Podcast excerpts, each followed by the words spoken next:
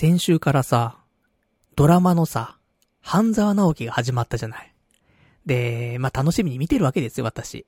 あのー、最初のね、第一期というかさ、あれはリアルタイムで見てなかったのよ。なんだけど、総集編をね、見てさ。で、第一期をおさらいしたから、第二期からね、えー、見てるわけなんです。で、えー、先週が第1話。で、今週第2話があってさ。で、半沢直樹ね、面白いじゃんと思ってさ。まあ、いろんな矛盾点はあるよ、いろいろ。だけど、まあ、それも含めてね、まあ、面白さの一つかなと思うし。で、ね、あのー、倍返しだ、つって。まあ、倍返しからの恩返しだ、みたいなさ。結構面白いじゃないと思ってさ、見てるんだけど。でもね、半沢直樹見ててね、思うのは、いや、もちろん面白いんだよ。面白くて、あの、来週もね、すごい楽しみなんだけど、ただ、見ながら思うのがあんのよ。何かというと、あの、半沢直樹の奥さん、上戸彩ちゃんね、花ちゃんが、可愛いわけ。で、今週の、その、上戸彩さんの服装見たなんか、あの、おっぱいがちょっとね、強調されてるというかね、ちょっと胸に目がいってしまうという、そういう服を着ていてさ。で、いいなと思って。今日の夜は上戸彩だなと思って。ね。今日のおかずは上戸彩だなと思って。ね、最低な人間ですけどもね。しょうがないでしょ。ね、魅力的な人が悪いんだからね。なんか、ね、最低なこと言ってますけどもね。まあいいじゃないですか、別にね。あの、目の保養ですございますからね。だから上戸彩ちゃんで、今日は抜こうと思って。で、えー、まあ、半沢直樹からの上戸彩ね。そして、まあ、エロ画像を探すわけですよ。上戸彩、エロとかでね。上戸彩、胸とかね。最低なね、えー、まあ、男なんてそんなもんでございますけどもね。で、調べてさ。で、出てくるわけ、いろいろと。でももう、画像じゃねえなと思って。なんか、やっぱり、動いている上戸彩ちゃんがいいなと思って。で、あの、上戸彩エロで、動画を探すわけ今度ね。そんで、なんか出てきたやつがさ、上戸彩ちゃんそっくりな動画が出てきて。なんだこれはと思って。似てるなと思って。サムネ詐欺かなと思って。サムネホイホイかなと思って。で、見てみたわけよ。そしたらさ、あれと思って。上戸彩ちゃんそっくりな AV のなんかその動画だったわけ。なんか行き着いてさ、そこにさ。そっくりすぎねえかと思って。こんな AV 女優いたっけと思って。それにしても似てんなと思って。何なんだろうと思って。似てんなと思って。上戸彩じゃねえか、これは。いやいや、流出するわけないでしょうが、と思って。こんなね、完全に AV 現場みたいな感じのところにさ、上戸彩ちゃん来るわけないしさ。ね、流出だったらさ、もっとさ、隠し撮りっぽくなるわけじゃない。じゃなくて、もう完全にその、収録になってっからさ、さすがにそれで上戸彩ちゃんはないしなと思って。なんだろうかと思って。そしたらさ、その動画サイトのさ、ね、ところ、動画があってさ、その下のあたりにさ、他にもおすすめの動画みたいに出るじゃん、なんか、ちっちゃくさ、サムネがいくつかね。そこにさ、あ、なんか広末、広末涼子に似ているサムネがあって。私ね、あの、広末世代ですからね。1980年生まれですから。松坂世代、広末世代、ね、朝昇竜世代ですからね。広末、似た、サムネだなと思って。ちょっとクリックしちゃおうかなと思って。クリックしてさ。で、見るわけ。広末そっくりだなと思って。こんな女優いたっけと思って。いや、似すぎじゃないと思ってさ。上戸彩ちゃんもそうだし、広末もそうだし、いや、俺知らないぞと思って。まあ、ね、いろんな似てる芸能人、まあ、AV 女優か。ね、似ている AV 女優っているわけじゃない。ね、なんかちょっと名前変えてさ、なんか名前寄せてくるようなさ、AV 女優いるじゃない。なんとか良子とかさ、ね、いますけども。でもそれにしても似すぎだろうと思ってさ。広末にしか見えないんだよね。なんだこれと思って。で、他にもおすすめがありますって出るわけ。あの、楽器に似ている、なんか、サムネがあるわけ。いやいやいやいや。上戸彩ちゃんから広末来て楽器、いや、さすがにないでしょと思って。楽器見るじゃん。楽器スマイルなんだよね。いやいやいやいやと思って。こんな楽器スマイルな AV 女優いると思って。素人でもいないよねと思って。楽器なんだよね。で、友達にちょっと聞いたわけ。あのさ、なんかすごい動画見つけちゃったんだけど、つって。なんか、ウェットアヤとか、広末とかガッキーとか、すげえ似てる AV のなんか動画見つけたんだけどさ、つって。知ってるって？見たことあるってって。あれだろ？つって。ディープフェイクだろ？って言われて。何それ？つって。もうなんか、あのー、ご存知みたいな。皆様ご存知みたいな。おなじみのみたいな。ディープフェイクでございますけども、みたいなさ。そんなトーンで言われてさ、それディープフェイクじゃない、なんだそれは、つって。教えてくれ、つって。したらなんか、何やらだよ。私もそんな詳しくないんだけど。あのー、もともと、そういう AV、土台となってる AV があるんだけど、AV 女優の顔があるじゃないそこに、その芸能人の顔を差し替えて、でもそれは人間が、そのなんか、うまく修正してやるんじゃなくて、AI が、AI がその顔を差し替えるんだって。で、もう、もう、なんか、本当に AV に出てるんじゃないかっていうぐらいの動きをするわけよ。顔の表情だったりとかも、だなんか、アイコラっぽくないわけ、全然。本当に自然でさ、そこに、ちゃんと、上戸彩がいる、広末がいる、ガッキーがいる、かのような顔はめなわけ。で、写真がね、貼り付いてるわけじゃなくて、ちゃんと顔も動くわけ。喋ってるわけ。それに合わせて口とかも。だからさ、それがだから AI がなんか制御してるっぽいんだけど。で、それを、まなんかすごい職人がいるらしくて。まあ昔いたじゃない？そのアイコラ職人みたいなさ。でも時代は変わってさ、ディープフェイク職人っていうのがいるみたいなんだよね。よくわかんないんだけどさ。俺も詳しくないからさ。なんかさ、だから、たまたまね、半沢直樹見てたらさ、上戸彩ちゃんで抜こうかと思ってさ、エロ動画探してたらさ、エロ動画っていうか、普通に、上戸彩ちゃんのおっぱいが揺れてる動画があればよかったの。で、それで抜くのって。40も手前のおじさんが上戸彩ちゃんのおっぱい揺れてる動画で抜こうとしてたのってのあるんだけど。まあ、それでいいわと思って。上戸彩自負で調べてるからね、俺はね。実際。それがさ、なんか、ね行き着くところまで行ってさ、ディープフェイクっていうさ、なんか新しいテクノロジーに出会ってさ、まあ、昔からね、あのー、そんな、最、なん、なんていうここ1ヶ月2ヶ月の話じゃ多分ないと思うのよ。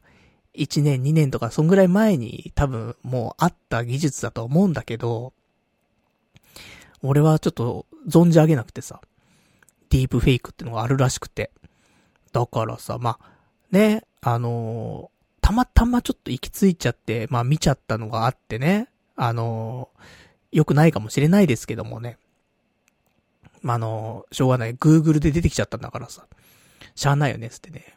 で、あとちなみに今ディープフェイクで調べた人いるかもしれないけど、なんか、ディープフェイクで調べて、一番上の方に来るサイトとか、なんか怪しいから気をつけた方がいいよ。多分。なんかね、詐欺っぽい、サイトっぽい感じがするからね。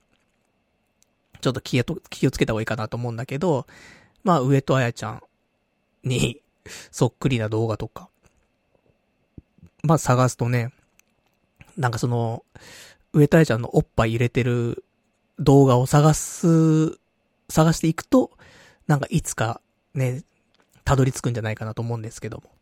まあそんなわけでさ、ちょっとね、半沢直樹からね、まさかのディープフェイクっていうね、ところで、いや、衝撃で。ね、でもこういう、今ってどうなんだろうね。こういうエロ動画サイトの動画って、見るのはセーフなんだっけ？ね、まあ行き着いちゃったからな、なんか、うん。なんかストリーミングで見るのはセーフみたいなね、言われるじゃない？だからまあたまたまね、ちょっと行き着いちゃったんでね、見てしまいましたけどもね。いや、すごいものをね、ちょっと見てしまったなと思って。ちょっとテクノロジーを感じましたね、ほんとね。だからやっぱね、エロだよ。エロが世界を変えるというか、テクノロジーを進化させるっていうね、ところだと思うのよ。だってね、その VR とかもそうじゃない？エロがなかったら VR なんて発展しないんだから。それと一緒で、こういうね、その AI 使ったディープフェイクっていうさ、そういうテクノロジーもさ、やっぱエロがあるから、いかに顔を差し替えようと。いかに顔を差し替えて、ね、違和感なくして、で、表情も変え、変えてさ、やろうっていう、なるわけだからね。すごい技術だなと思ってさ。まあ、そんなにちょっとね、今週は感動しましたんでね。あの、しょっぱなは、ちょっとね、興奮気味で。あの、だから、本当はだよ。ラジオの前の日は、あの、抜かないっていう風に決めてるんだけど、昨日見つけちゃったからさ。昨日2回抜いちゃったよ。なんか、ね、こんな出会いないわけだからと思って。抜いとかないと失礼だなと思ってさ。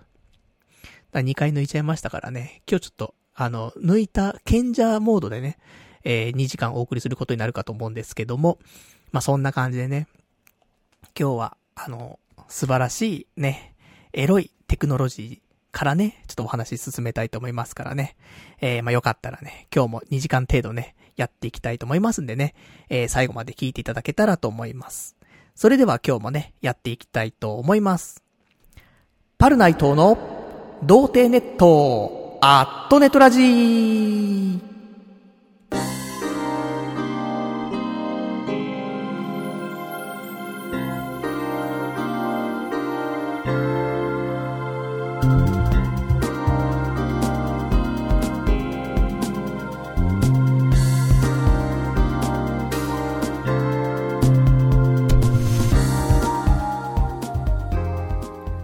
改めまして、童貞ネットアットネットラジパーソナリティのパルナイトです。こんばんはと。いうわけでね、いや、ほんとね、びっくりしちゃって。あの、他にもね、いろいろいるらしいよ。その、ディープフェイク職人がね、あの、作ってる動画っていうのはいくつかあるらしくて。ちょっと調べてもらうと、あの、わかるかなと思うんだけど、あの、そうそうたる芸能人の顔を差し替えて、でもね、芸能人の人も嫌だよね。自分が出てるわけじゃないのにさ、ね、昔だったらさ、ほんとそのアイコラっていうさ、画像をね、ちょっとその写真の顔を差し替えるだけみたいなさ。で、明らかにもうさ、なんていうの？もう色味が違ったりするじゃない？顔の大きさもちょっと違ったり、首の角度もおかしかったりもするし、もう体の色と顔の色が違ったりとかさ、明るさが違ったりとか、解像度違ったりとかさ、そういうんでさ、もう、明らかじゃん、みたいな。そんなんあったけど、いや、すごい技術だなと思ってさ、本当にわかんない。AI ってすごいなって思って。うん。そりゃあ、ね、そのうち AI に仕事全部取られるよって、ね、言われるのもわかるよ。あんな丁寧な仕事されたらね、素晴らしいと思って。ね、どんどん AI に仕事奪ってもらったらね、あの、素晴らしい作品がいっぱいできるんじゃないかなと、ちょっと思ったりしますけどもね。まあ、そんなね、えー、ところでございまして。まあ、今週ね、一番テンションの上がる話というところでね、えー、ディープフェイクの話でございました。で、今日はですね、えー、まあ、何の話かななんてのはあるんだけど、まあ、情報だね。今日はもう、情報番組として、お得な情報をね、いくつかご紹介したいなと思っておりますけどもね。まず、何からご紹介しましょうか？そうだね。大した情報もないんだけどもさ、あの、安い、安い、そのセールの話をちょっとね、お伝えしておこうかなと思ってるんですけど。今度さ、俺、パソコンね、パソコン買ったからさ、まあ、8月の中旬ぐらいに多分届くと思うのよ。ね、結構、あの本体がね、ちょっと欠品中らしくてさ。で、届くのはちょっと遅れてるらしいんだけど、まあ多分8月中旬ぐらいに届くんじゃないかっていう、ね、ところなんだが、えー、じゃあそのパソコン届いたらね、何のゲームをするんだって話があるわけ。で、そんな中ね、ちょうどいいタイミングで、えー、エロゲーのセールが来ていてですね。で、見たらですね、あの、DL サイトっていうさ、あの、エロゲーのサイトがあるんだけど、オンラインエロゲー販売というかさ、エロゲーだったりとか、オンラインの、そのなんか二次元系のエロの、なんかいろいろやってるね。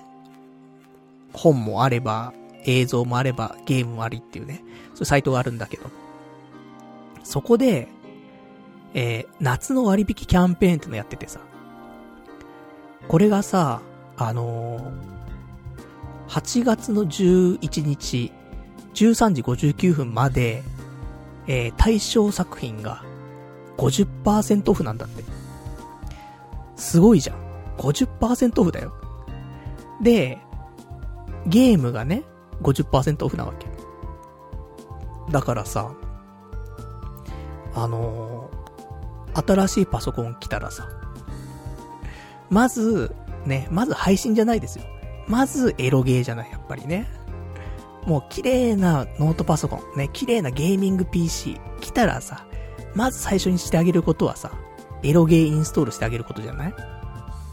だからさ、これ、このタイミングで割引セール来るなんてなと思って。で、あれまさかこれ来てるかなんて思ってさ、ちょっと見てたら、来てました。カスタムメイド 3D2。50%オフ。でも俺これ持ってんのよ。ね。カスタムメイド 3D2 はアカウント持ってるから。これはいいんですわ。その後に出た。カスタムオーダーメイド 3D2。これも対象でした。これも50%オフ。だから、両方、カスタムメイド 3D2 も、カスタムオーダーメイド 3D2 も、両方とも、えー、8580円が50%オフで4290円になってます。8月11日まで。13時59分まで。ね。8月11日いっぱいじゃないからね、そこだけちょっと気をつけてほしいんですけども。でさ、いやもうこれ、新しいパソコン買ったタイミングでね、このセールが来るってことは、買えってことだよな、とかって、ちょっと思ってさ。で、まあ、パソコンね、まあ、近々届くから、後で買ってこうかなって思ったんだけど、たまたま、クーポン券がさ、なんかあってさ、15%オフのクーポン券が、なんか使えますよみたいな書いてあって。で、明日までだったのよ。で、これ、ねえ、夏の割引キャンペーンで50%オフなってんのに、さらにそこから15%オフになるの？って思ったんだけど、なんか、カートに入れて、購入手続きを進めてったら、適用されるのよ、15%オフ。それするとさ、その、4290円になったやつがさらに15%オフで、3646円になるわけ。これ、もう、明日、忘れちゃったら嫌だなと思って。今買うしかないんかなとか思ってさ。で、しかも、なぜかなんか俺 DL サイトのポイント持ってて、600ポイントぐらい。だから、さらに600円割引できて、実質3000円で、このカスタムオーダーメイド 3D2 が手に入るというところでさ、買うかと思って。ねえ、このタイミングで買わないでいつ買うんだと思ってさ。で、そんなんで、あの、別に8月入ったら買おうかなとか思ってたんだけど、このラジオ始まる直前に、ね、ちょっと調べてたら、そんな分かったからさ、買っちゃいまして。そんなわけでね、新しいね、MSI のさ、もうゲーミングノート PC 届いたらね、もう Core i7 の第10世代ですよ。メモリーも16、ね、16ギガ。で、SSD も1テラあってさ、そんなね、グラフィックボードもね、GForce ですよ。1650の MAX9。これで、カスタムオーダーメイド 3D2 をやると。もう一番だね。うん、そのために買ったと言っても過言ではないかもしれんね。うん。まあ、そんなわけで。これがね、だから8580円のやつが3000円で買えちゃったっていうね、ところだったんで。ぜひ、あのー、皆さん、ね、俺、結構昔からカスタムメイド 3D2 押してると思うんだけど、あのー、悩んでいた方、いらっしゃったら、この機会にどうでしょうか？一応8月11日まで。もしかしたら、今日とか、今日っていう、まあ、その、リアルタイム組しかね、今日っていうのは含まれないけどもさ、その、もしかしたらクーポン券がね、15%オフのクーポン券が、もしかしたら、皆さんに配布されてる可能性もあるのでね。まあ、リアルタイム組は、ぜひちょっと DL サイトの方にアクセスしていただいて、で、カスタムメイド。ね、カスタムメイド 3D2 でも、カスタムオーダーメイド 3D2 でも、どっちでもいいと思うんだけどね。まあ、カスタムオーダーメイド 3D2 の方が一応新しいから、まあ、そっちの方がいいのかもしんないけど、金額一緒だしね。そんなんでさ、あのー、安く売っておりますんで、ぜひぜひ、あの、買ってみてはいかがでしょうかというところです。あの、まあ、実際俺ね、カスタムメイド 3D2 の方しかやってないからね、オーダーメイドの方ちょっとわかんないんだけど。で、一応俺両方ともね、これ手に入れられましたんでね、あの、新しいパソコン来たらね、両方インストールしてね、ちょっと楽しみたいなと思っておりますけどもね。ただのね、エロゲーするためのマシンじゃねえかって。それに15万払ったんかお前はってね、なりますけどもね。まあ、他のゲームをしていきますよ、もちろんね。もちろんしていきますけど、やっぱり、ね、あの土台というかね、やっぱり、がっちりと、やっぱ土台は作っていかないといけませんから。そうした時に、やっぱり土台は、カスタムメイド 3D2 となっておりますからね。そういうちゃんとした大地があるからこそ幹がね、ね、木がなって、ね、幹が、ね、ちゃんと、もう、なんていうの、し、茂るというかね、うん、なっていくわけですからね。まあ、そんなわけで、あのとても楽しみだね。ワクワクの早くパソコン来ないかな、みたいなね、ところがね、さらに、ちょっとね、えー、膨れ上がっておりますけどもね、ちょっと股間の方も少し膨れ上がっておりますけども、まあ、そんなところでございますと。まあ、あの、そんなね、なんか、最近こういうの多いよね。あの巣ごもり需要というかさ、だからね、ちょっとお安くしますよとかさ。なんで、あのこういう、俺も今週知ったんだよね。ちょっと色々と調べててさ、なんか面白い情報ないかなと。調べてたら、ちょっと出てきたからさ。もし皆さんの方でも、こんななんか巣ごもり需要で割引やってますよとか、そういう情報をもし知っていらっしゃる方、ね、えー、いらっしゃいましたら、ぜひちょっとね、情報を提供いただけたらありがたいなというところでございます。じゃあそんな情報提供はね、お便りでお待ちしております。お便りのね、えー、方はメールでお待ちしておりますんでね、宛先なんですけども、宛先は、えー、ラジオ、アットマーク、童貞 .net、radio アットマーク、doutei.net、ラジオアットマーク、童貞 .net、こちらまでお待ちしております。えー、まあ、リアルタイムでね、メールいただけましたらね、そのまま読ませていただきますし。で、リアルタイムでなければね、えー、次回の放送の方で読ませていただきたいと思います。まあ、こういう巣ごもり需要ね、7月いっぱいとかさ、ね、8月いっぱいとか、あったりすると思うんだけど。まあ、ちょ、ポッドキャストだからね、少し配信が遅れちゃうんでね、もし7月いっぱいとかの情報だとね、ギリギリかもしれないですけどもね。まあちょっとお得な情報をね、皆さんで共有しながらね、えー、まあ、なかなかね、7月も雨が多くてさ、外、外出ようかなって思うと、雨降ってきたりとかしてさ、なんか嫌になっちゃうじゃない。だ結局家にいようみたいなさ、ことが多いと思うんだけど。そんな中ね、家にいてもね、楽しめることがね、多ければね、その分いいですからね。だから、まあ、こんなね、えー、DL サイトの方で、カスタムメイド、カスタムオーダーメイド、ね、3D2 買ってみてね、あの、やるのはすごくいいんじゃないかなとは思いますけどもね。まあ、そんなところでございました。じゃあ、えー、他のお話なんだけど、巣ごもり需要というところで、他にもね、お得情報はございますよ。ね、情報番組だからね、うちはね、あの、情報番組で10年やってますから、えー、お得な情報をね、どんどん出していこうと思うんですけど、えーとですね、サンデーウェブリっていうさ、アプリがあるんだけど、サンデーウェブリっていうアプリで、えー、今日から俺はっていうさ、あの漫画があるんだけど、これがね、全巻、無料で今、あの、配信されております。全38巻が、えー、7月の30日まで無料で見れます。だからもう、すぐ終わっちゃうね。うん。今日27日だからさ。ポッドキャスト配信するあたりの日が最終日かもしれんので、1日で38巻見るのはなかなかむずむずいかもしれんけどもね。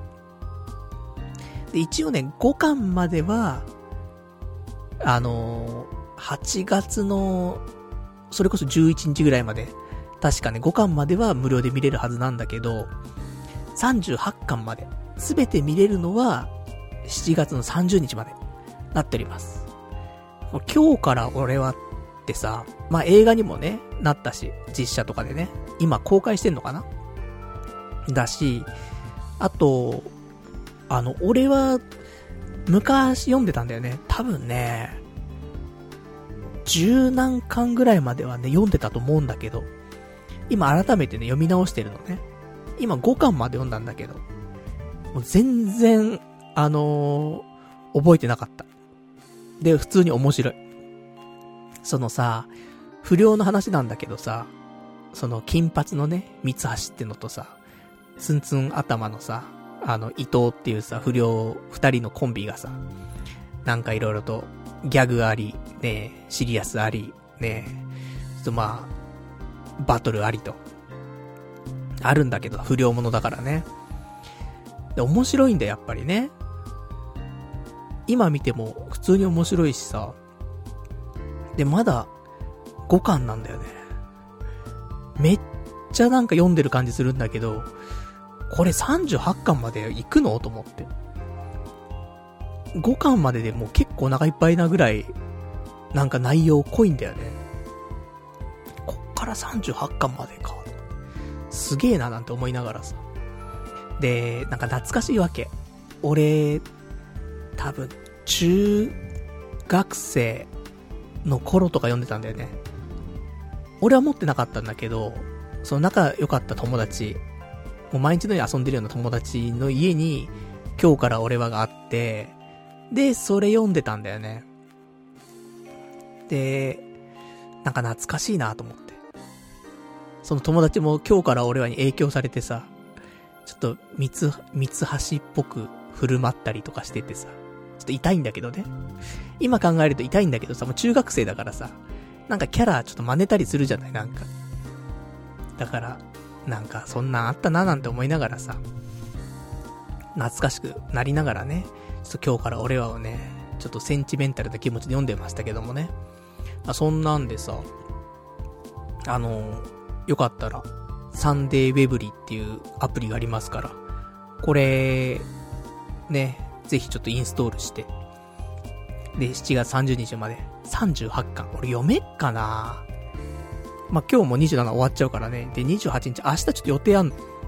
で、29、30でしょ ?2 日間で38巻まあ、5巻まで読んでるとして、33巻あと。読めっかなで、意外と、スマホで見るとね、あの漫画、文字が少しちっちゃいんだよね。だから、Kindle とかで読んだ方がいいんかな ?Kindle であんのかな？ね、ちょっとね、画面が、俺の iPhone XS だと、ちょっとちっちゃいなっていう感じ、もするからね。だからもう一回り大きい端末でね、えー、見れたらいいかななんて思うんだけど。そんなサンデーベウリ、あの、ぜひぜひ、今日から俺は、この機会に、ね。でも休みじゃないからね、30日とかが、なんか土日とかだったらね、いいと思うんだけど。そしたらね、いいと思うんだけど、木曜日だもんね、30日ね。そうだよね。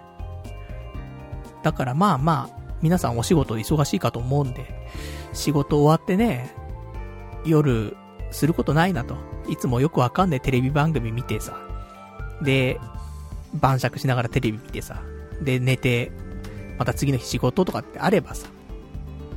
あと3日間ぐらいね。ちょっと、サンデーウェブリで、今日から俺は読んでみるのもね、いいんじゃないかなと思いますけども。まあ、そんなね、お得情報、凄盛りね、情報でございました。まあ、そんな、なんか、よくね、サンデーやるんだよね。サンデーウェブリで、ちょいちょい、なんか、前とかもあったよね。結界誌とか、全巻、無料で見れますよとか、やってた気するからね。意外とサンデーウェブリ、ね、おすすめな、ね、アプリかもしれませんね。入れとくと、たまにこういうのがあるかもしれません。まあ、そんなところでしょうか。あとはね、えー、他はないかな。他もう、お得情報は、ないですね。うん、以上、以上でございます。ね。今日のお得情報はディープフェイクと、ね、DL サイトと、あとはもう今日から俺は、ね、この3つの情報でございました。他はもうあと、もう何でもねえ話ばっかりになってきちゃうんですけども、そうだね。今週の何でもない話なんですが、あれだね。もう、ダメだねと思って。あの、スロット行っちゃってさ。先週ね、スロット負けたわけ。で、もうダメだと思って、もうスロットもや、やらないって思ったんだけど、スロットやろうって思っちゃって、今週。で、どうせやるんだったらと思って、もう朝から並ぼうと思って。で、久しぶりに朝9時半とかに渋谷の駅前行って、楽園に並んで、で、えー、整理番号とかね、整理券配布されてさ、久しぶりだこの感じと思って。で、10時オープンでさ、もう、行くわけ。で、お目当ての台は、寝台、ブラックラグーン4なわけ。さ、座れてさ、いいぞと思って。もう1台だけ空いててさ、その、5台 ?6 台 ?7 台ぐらいあるんだけど、全部埋まってんだけど、1台だけ空いててさ、いや、やったやったと思って。朝から並んでね、ちゃんと目当ての台座れてよかったと思って。で、打ってたんだけど、ボロ負け。で、このままじゃ終われないと思って、ミリオンゴッドに移動したんだけど、ボロ負け。で、もうダメだと思って、その日帰って、で、次の日、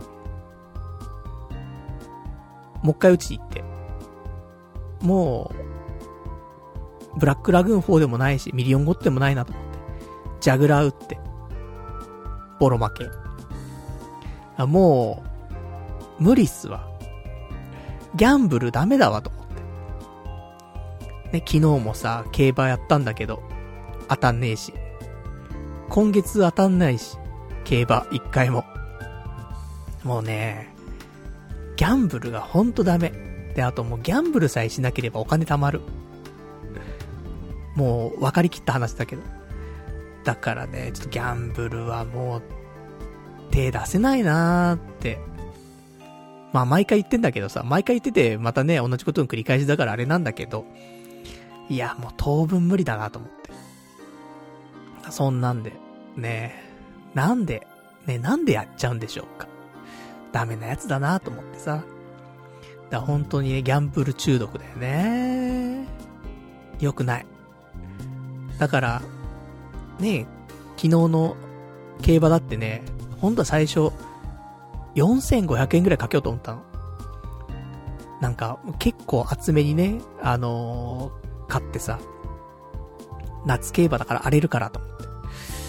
4500円かけてこれ当たんないこともあるじゃんと思って。手堅く言っても。だからもう4500円じゃなくて1000円だなと思って。で、1000円かけたんだけど。まあ、結果、ね、当たんなかったし、4500円かけてたとしても当たってないから、よかったと思って。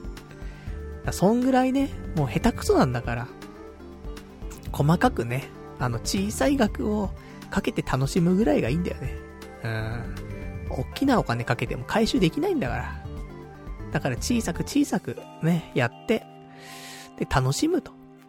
ね、たしなむ程度ですよっていうね、ことにしないと、もうギャンブルは本当に身を滅ぼすわ。って思う。あの、いつも俺思うんだけどさ、いや、100害あって一理なしなんてことはないよねと思って。一理ぐらいはあるじゃんって思うのよ。何事にも。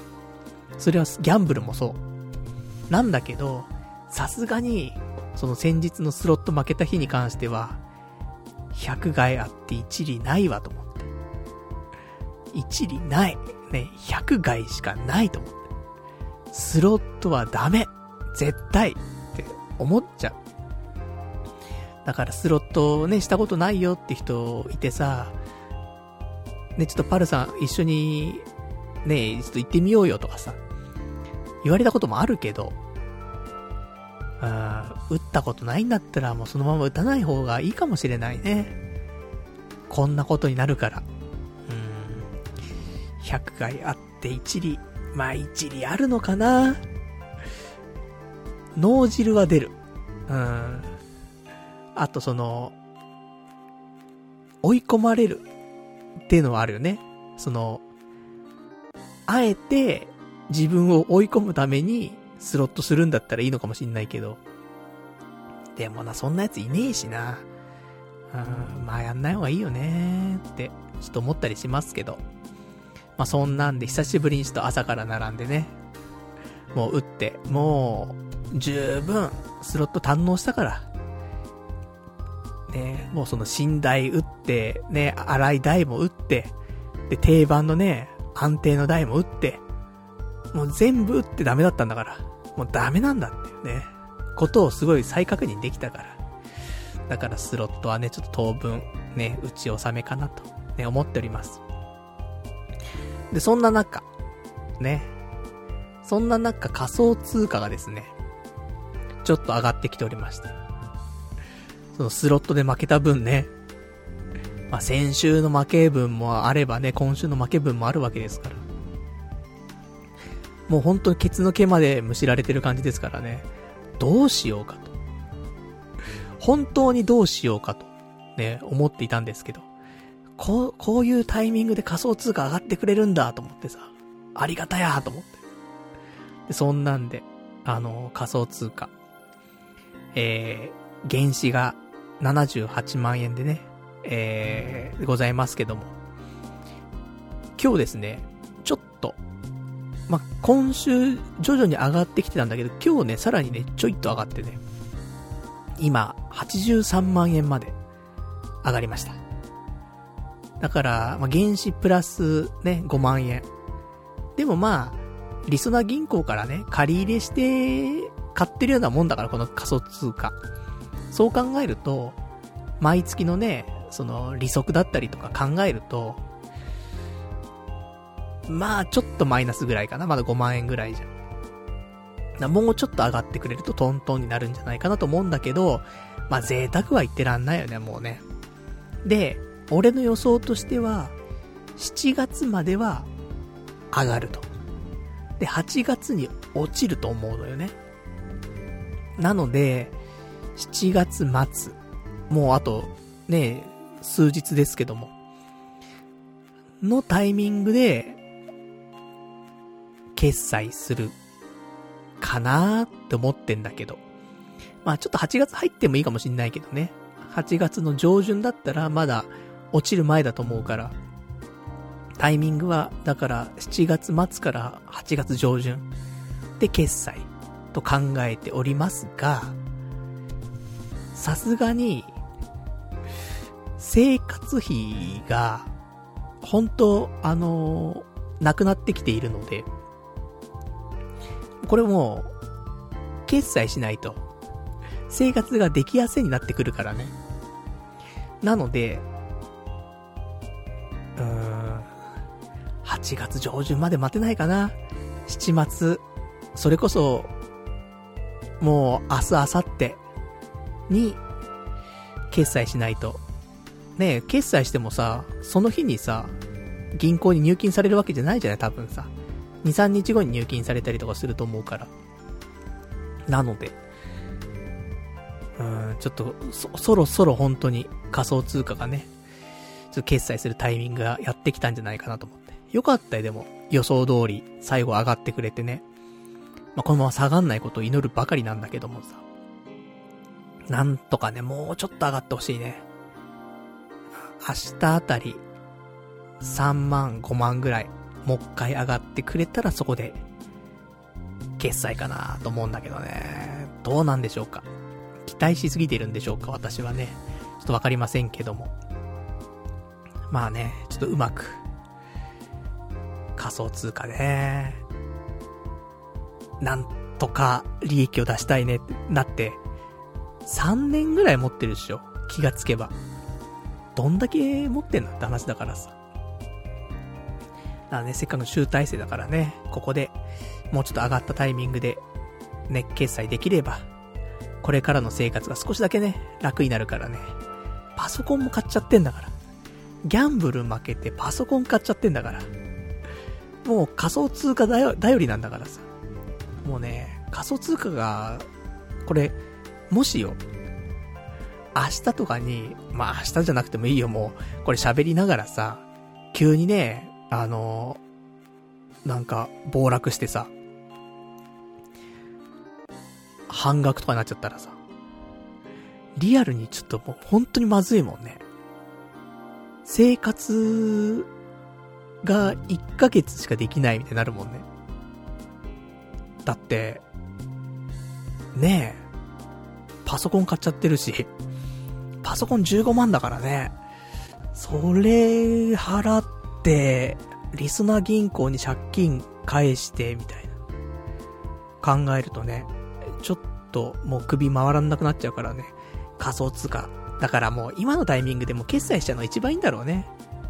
下がってないんだから今ね、83万円になってるわけなんだから、5万プラスなわけじゃないと。額面的にはね。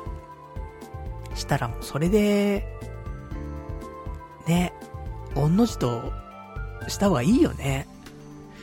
またそこでね、スケベ心出してさ、なんかもうちょっと上がるんじゃないか、もうちょっと上がるんじゃないかと思ってさ、やってっから危ないんだよね。本当にちょっと気をつけないといけないところですけどもね、タイミングね、ちょっと、間違えるとね、大惨事になっちゃいますからね。そんな仮想通貨でした。で、あと、お金の話出たので、ちょっと合わせてお金の話しとくとですね、えー、お給料が入りました。ね、最後の給料。その、6月働いた分のお給料が、えー、7月の22かな？に入りまして。でもね、なんか思ってたよりも少なかったんだよね。いつもさ、だいたい額面25ぐらいなわけ。で、あのー、まあ、控除額があるじゃない。総控除額みたいな。それが5万円ぐらい引かれて、手取りで20ぐらいだったわけね。それずっと。だから年収300万ぐらいなんだけど、で、6月って、有給消化してるわけよ。10日間。だから、まあ、有給だとさ、多分満額よりもちょっと下がるじゃない？だまあ、です。プラス、ちょっと、そのコロナの影響もあってね、えー、お給料の額もちょっと減、減るみたいな話もあったので、だから今回少し少ないんだろうなと思って。手取りもね、まあ、いつも20であれば、まあ、18ぐらいかなって思ったわけ。そしたらさ、あのー、実際蓋開けてみたらさ、16万届かないぐらいだったの。手取り。少ねえなーと思って。で、なんで少なかったのかなって見たら、その、いつ、いつもの控除額、総控除額が5万円なところが、なんか今月だけね、7万8000になってんだよね。だから、想定よりも、2万8000円ぐらい引かれてんのよ、なんか知んないけど。なんだかわかんないんだけど、なんかの調整額っぽいんだけど。だからさ、ねえ、16万いかないよ、15万7千円とかかな。だったから、少ねえなと思って。足んないよと思ってさ。だからちょっとね、期待してたよりもね、少なくなってしまったんで、さあ、これから生活、ね本当に仮想通貨ね、決済早くしないと。いろいろとね、やっぱり、生活するだけじゃないじゃないですか、人間。付き合いだったりもあるじゃないその、まあちょっとね、出かけたりとかさ、ね、一緒にご飯食べ行ったりとかさ。まあこのね、コロナのタイミングかもしんないけども、全然ね、人に会えてないからさ。で、ちょ、少しずつね、コロナの方の対策もさ、街ではされるわけじゃない？されてきたわけだから。で、ちょっと会おうかとかさ。その、ちょいちょい出てくるわけよ。ようやくね。だからそういうお付き合いもね、お付き合いというかさ、会いたかった人たちとさ、またね、少しずつ会えたりしてく中でさ、お金がないから会えませんみたいな。それも寂しいもんだからさ。だからね、ちょっとなんとか仮想通貨はね、上がってくれよと。ね、1万でも2万でもいいから上がってくれよと。そしたらね、その分会えるじゃない、人とね。まあその分ギャンブルするなよって話ではあるんだけどさ。もうね、もう競馬しか当分しないと思いますけどもね。本当に100害しかねそんなね、えー、ギャンブルでございますけども。まあそんな感じかな。だからちょっとお給料がね、思ってたよりもね、少なかったなっていうのが、今週の話かな。うん。悲しかったですね。まあ、あとはね、あと今週なんだけど、そうだね。ハローワークに今週行きましたね。まあ、大体今週はね、まあ、今週というかここ最近はさ、なんか、横になってるか。で、パソコンに向かってるか、アニメ見てるか、横たわってるか。大体この3つなんだけど、あとうんこしてるかみたいなさ。なんだけど。今週、すげえ横たわってたよ、本当に。多分、7月で一番横たわってたんじゃないかな。やだよね、表現がやだよね。横たわってるって表現ね。なんかね、長い間寝てたりとか横たわってるとさ、逆にだるくなってきちゃって起き上がりたくな、なったりするじゃない？ならないんだよ。もう、永久に横たわってられんの。それもやばいよねってちょっと思うんだけどさ。それで、まあ、お腹空いたらね、ちょっとコンビニ行って、なんか買って食べるんだけど、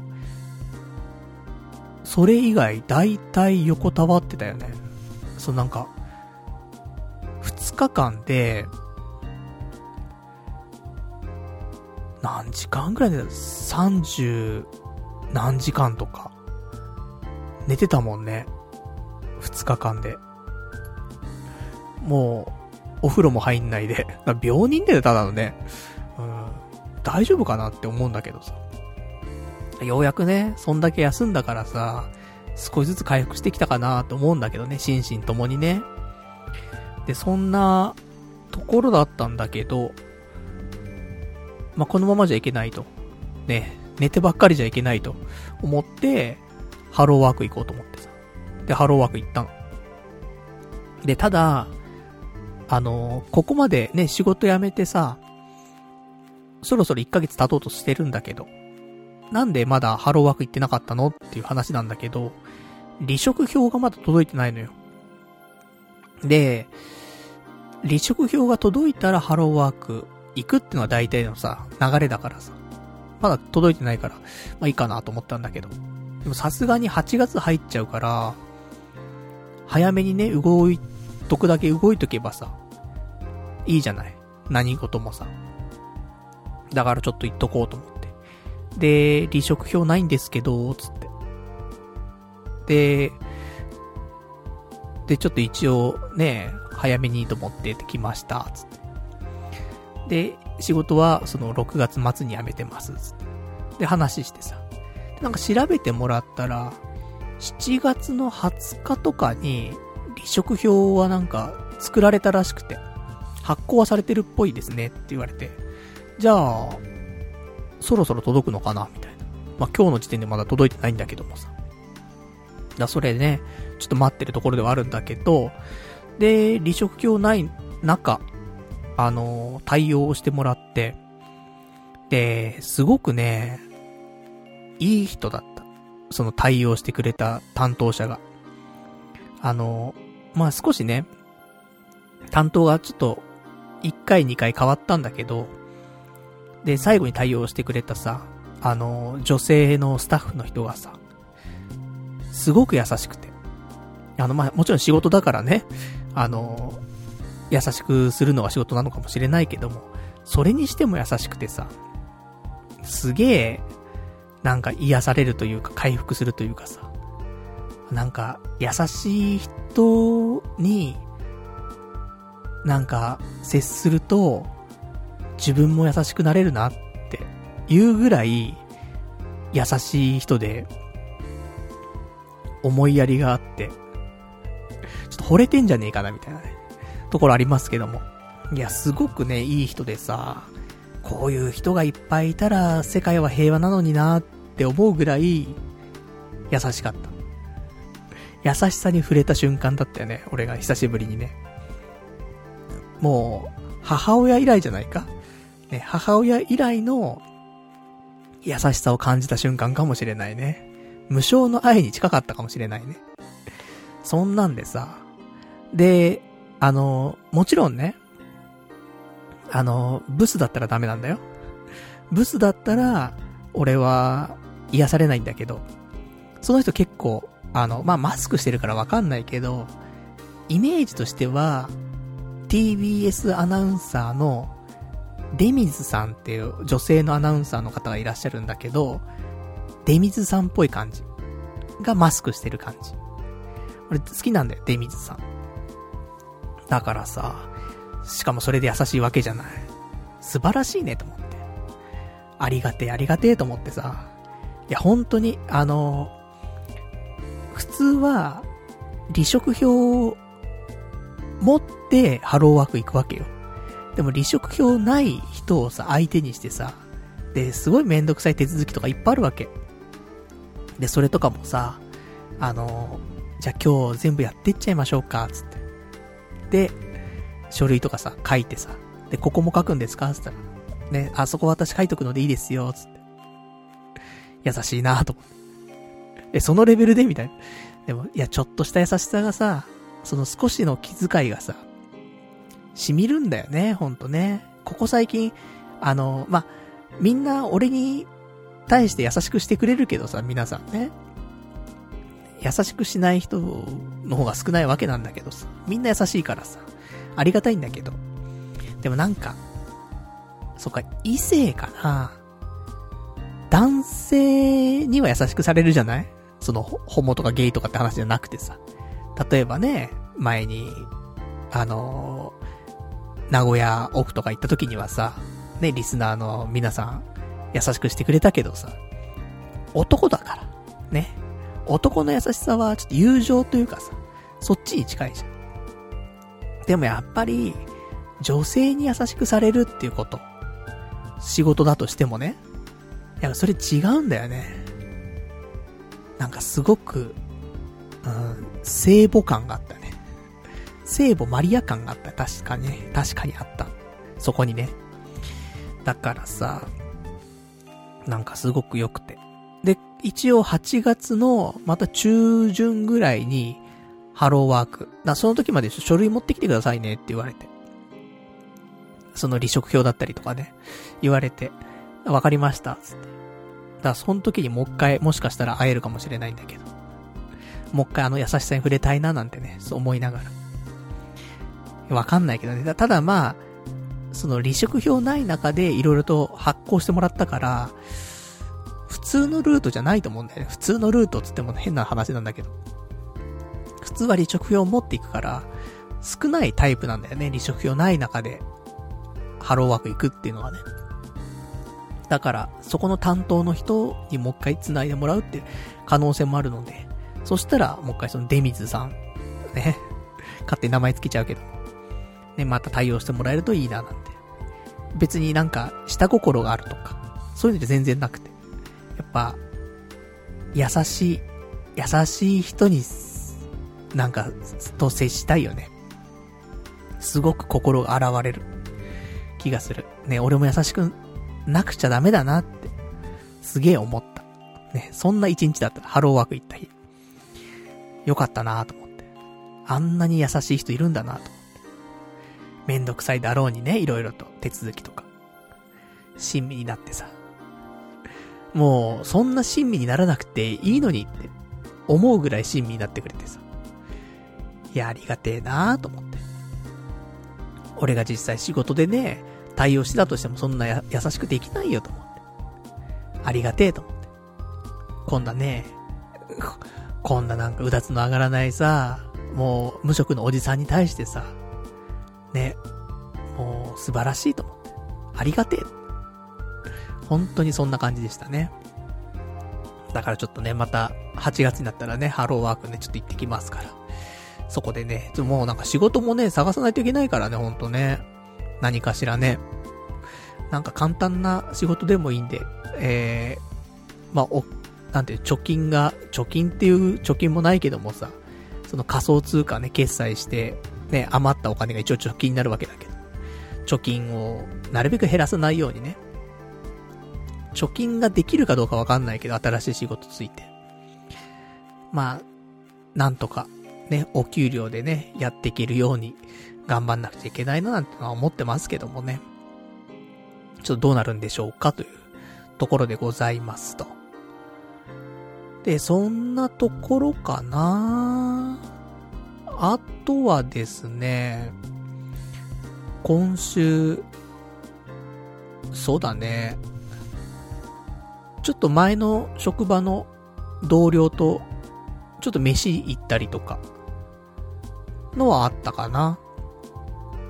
まあ飯というか飲みというかね、軽く、ありましたけどもね。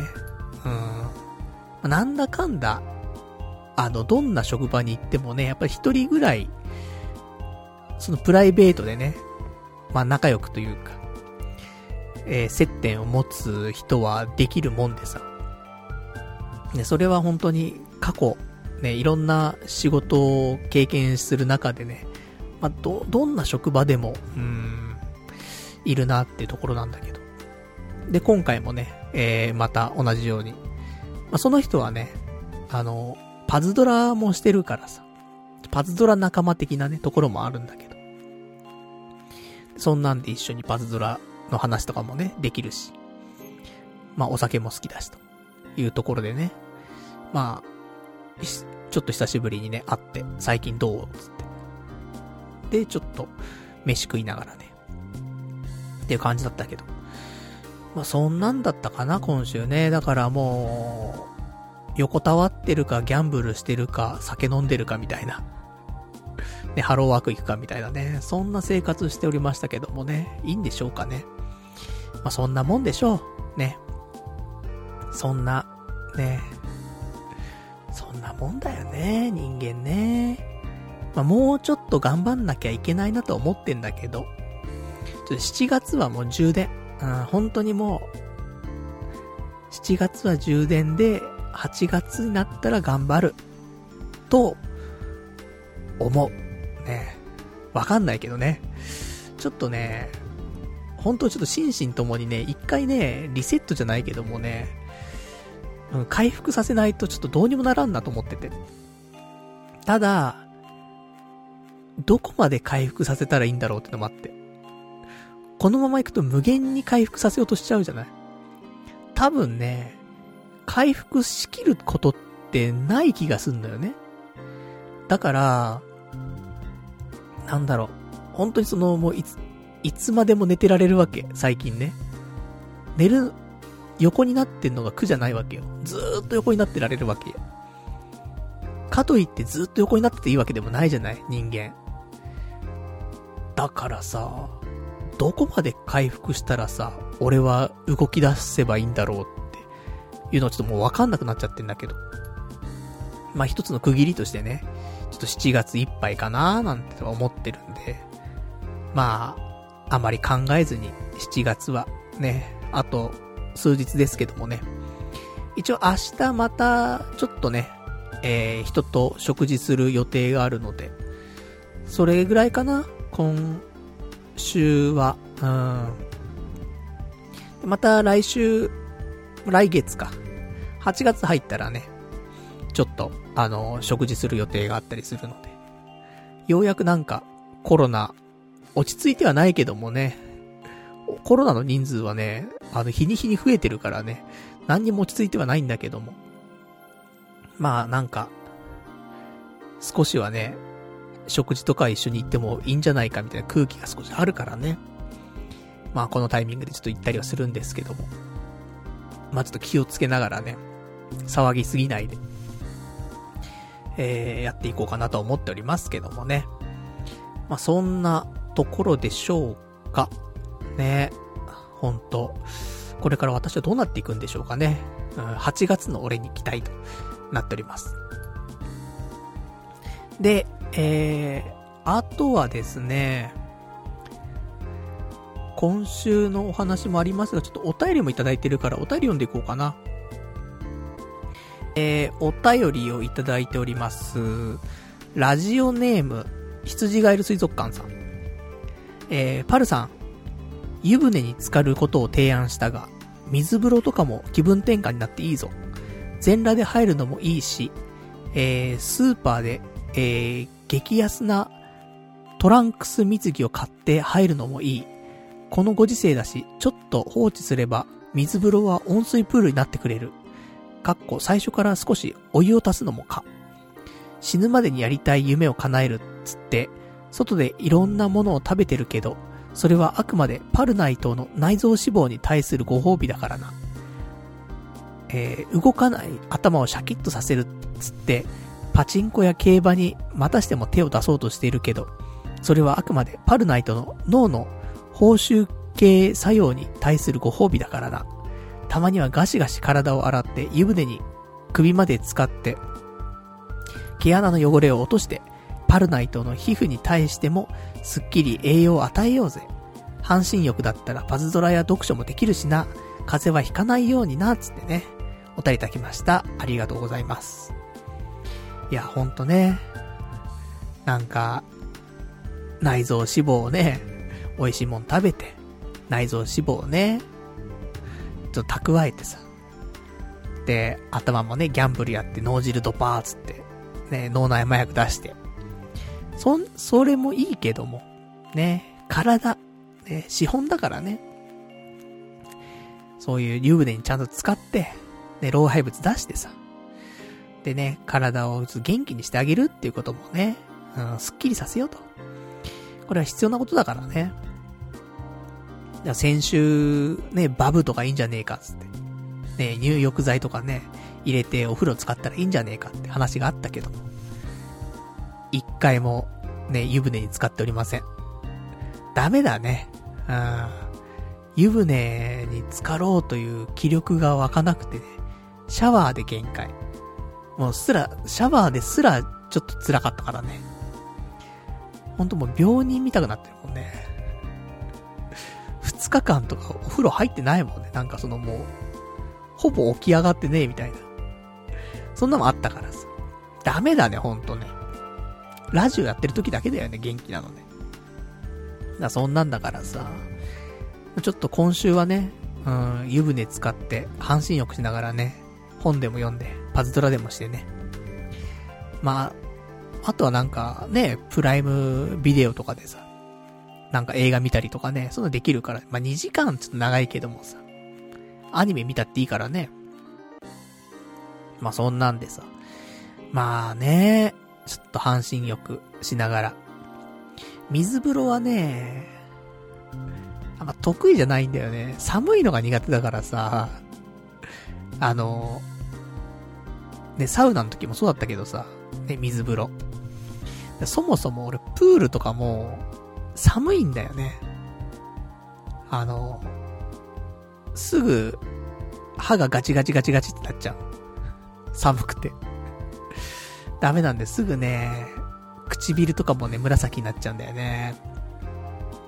なので、ちょっと水風呂は、ちょっと私わかりませんけども、半身浴、ね。半身浴からの水風呂って可能性あるから。1時間2時間さ、ね半身浴してるとさ、さすがにお湯もね、あの、ぬるくなってって、水っぽくなってくるから。冷たくなってきちゃうからね。そしたら、まあ自然と水風呂になるから、そういうのでもいいかもしんないね。うん、徐々に慣らしていくっていう。まあそんなんでちょっと今週、ちょっとできる限りね、うん、半身浴ちょっとしたいなって思いますけどもね。うん。バブ買ってないからね、バブ買わなくちゃね、一回ね。今、今の、って俺最近、買ってないなほんとバブみたいなやつね。入浴剤系。ちょっと気持ちを切り替えるためにもね、バブ、ちょっとこの後、この後というか、あの、あれがあるから、あの、ちょうどね、えー、洗剤切らしてるから、洗剤買うときに一緒にバブ、ね、ドラッグストアの方でね、買っていきたいと思います。ねまあ、そんな、ね、ちょっと体もね、綺麗にしていかないといけないですね。お風呂ね、ちゃんと湯船使わないとね、毛穴から綺麗にならないからね。と気をつけたいと思いますけどもね。じゃあそんなんで、えー、あーちゃんなしかとも、おたか。もうかだったと思う。今週3週間目なんか、なんか、汚らしい。ただ、そういう仕事機ね、だな、ない、なんか、で、この間さ、ちょうどテキスターさ、牧谷紀之がさ、なんか、起訴されたとかなんとかっていうさ、ニュースがさ、出てってさ、牧原紀之さんも髭すごい生えてるんだけどさ、あんな感じなんだよ、今。なんか。俺は、ほんと山田孝之さんとか、あのー、なんだろう、キアヌ・リーブスとかね。ああいう感じで、かっこよく、髭生えたらなって思ったんだけど、完全マッキーなんだよね。なんかちょちょっと汚らしい感じね。マッキーには申し訳ないけどもさ。ねだからさ、で、あと、先日髪の毛も切ったの少し。ちょっと伸びてたからさ。で、単発なわけ。だもう単発髭でさ、で、若干、この、凄盛でさ、太ってきてんのよ。こないだ測ったらさ、一瞬、65キロいっててさ、や、太りすぎだろうと思って。今多分63.5とかなんだけど、でも65とかさ、ね、結構食べた日とか行っちゃうわけ。だからさ、もう少し太り気味の単発のヒゲなわけ。もうさ、ゲイ、もうゲイ受けしかしないような感じになってんの、風貌が。だもう、鏡見るとさ、わ、ゲイ受けするわ、これ、と。今2丁目とか行ったら人気者になっちゃうかもしんないんだけどさ。いや、本当に、ヒゲ、ね、もう生やすことないと思うんだよね。うん。ほんと、頬の方までね、ヒゲ生えてく、ウルバリンみたいになってきちゃってるからね。でさ、明日さ、あのー、その人と会うんだよね。だからさ、先月までそんなんじゃなかったよね、みたいな。急、急になんか全然別人みたくなっちゃってんだけど、みたいなさ。なりそうで怖いんだよね。だからなんか、マスクしてるじゃん。だからなんか、集合とかするときあんじゃない？人とね。そんな時はさ、マスクしてなければさ、集合した時にさ、あれどうしたのってなるじゃん。でもさ、マスクしてっからさ、集合した時わかんないじゃん。あ、久しぶりになるじゃん。で、お店行ってさ、じゃあ、飲み物あるかな？じゃあ乾杯しようかって乾杯つって、飲もうとした時にマスク取ってさ、どうしたの？みたいな。そのタイミングになるじゃん。なんか、タイミング逃すよね、なんかね。だからそんなのもあるからさ。ちょっとヒゲね。なんか久しぶりに会う人に、み、見せるのもちょっとドキドキするんだけど、でも見ておいてほしいみたいな。もうこれ、金輪際こんなに生やすことないと思うからさ。だから一回ね、ちょっと見せておきたいなってのあったりするんだけど。まあそんなんで、ちょっと髭をね、まだ伸ばしてますよと。だからせっかくだからね、あのー、YouTube とか、ね、動画の方でね、髭生えてる時に一回ね、なんか動画撮って、アップしたいなと思うんだけどね。まあちょっと早めに、ね、早くゲーミング PC が来ればね。ちょっとあの、今、俺のね、MacBook Pro の、その、ウェブカメラがね、すごく今、ぼやけちゃってて。ちょっとレンズのところがぼやけちゃってて、なんか、もやっとしちゃうんだわ。その、なんか生配信とかしようとすると。だから、生配信するには、新しいパソコンちょっと来てからじゃないとね、ちょっと配信できないからさ。ね、俺が髭剃るのが先か、パソコン来るのが先かみたいな、あったりすんだけど。まあ、最悪ね、あの、何もなかったらね、iPhone の方でね、普通に動画撮って、ね、あの、こんにちは、パルナイトです、つって。本日捨てるものは、つってね、こちらつって。復活のね、断捨離動画。そういうのもね、もしかしたら出てくるかもしれませんから。髭を断捨離していきたいと思います。つってね。髭断髪式みたいな。それでいいんじゃねえかって思うけどね。髭剃る動画。いいよね。もっさりしてる髭をね、剃って、ちょっとトゥルトゥルになるっていうね。まあ、そんな動画をね、ちょっと撮ってみてもいいかななんて思っておりますんで。せっかくだからね、この髭面はね、何かに残しておきたいなと思いますから。結構なんで、結構生えてるからね。こんな生えんだ人はっていうぐらいね、あの、生えてきてますからね。まだ3週間なのに。逆に言うと3週間でこんだけ生えんだからね、なんか、うん、いつでも生やせんだなっていうのもあるけどね。永久脱毛とかしちゃうとさ、もうこれできなくなっちゃうんだよ。髭生やしたいなって思うことは少ないんだけど、一生のうちに2、3回多分あると思うんだよね。その時に永久脱毛してると、ああ、生やせねえんだな、もう俺はってなっちゃうから。だからちょっとね、永久脱毛するのはな、うん。ちょっと気が引けるんだよなっていうね。躊躇しちゃうんだよなっていうのがあったりするんだけどさ。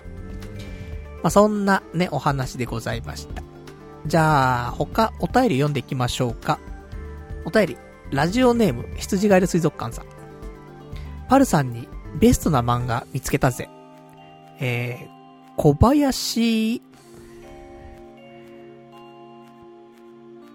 同志、読み方はありませんけども、小林同志先生、道虫先生の、痩せましょうっていう漫画だ。えー、おととい発売したばかりだから、漫画喫茶とかにもないはず。えー、不節制な生活で身長163センチ、体重80キロと80キロ近くというメタボになってしまった、まるでパルさんのようなアラフォー漫画家が、糖質制限とか、サプリとか、プロテインとか、食欲を抑える注射とか、断食とか、ライザップとか、あらゆる方法を使って、半年で15キロ落とすことに挑戦する、一大スペクタクル人体実験漫画だ。一応軽くネタバレしておくと、やはり最終的な結論は筋トレみたいだな。えー、全1巻で、Kindle 版は715円。ページ自体は薄めなんだけど、書かれている内容が日々の体重変化、変動とか、生活サイクルの変化グラフとか、毎日の食事メニュー、本当に詳しく書いてる、とか。えー、とにかく、濃く詰まっているから読み応えもボリュームもあって、一気に2巻分ぐらい読んだ気もえ気分になる。ギャグもネットスラングが多くて面白い。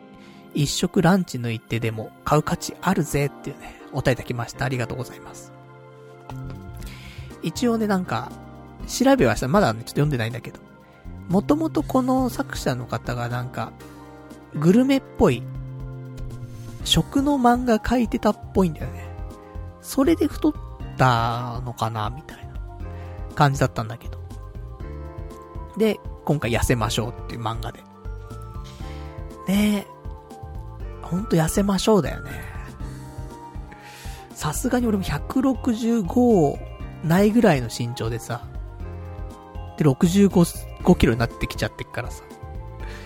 筋肉があればいいよ。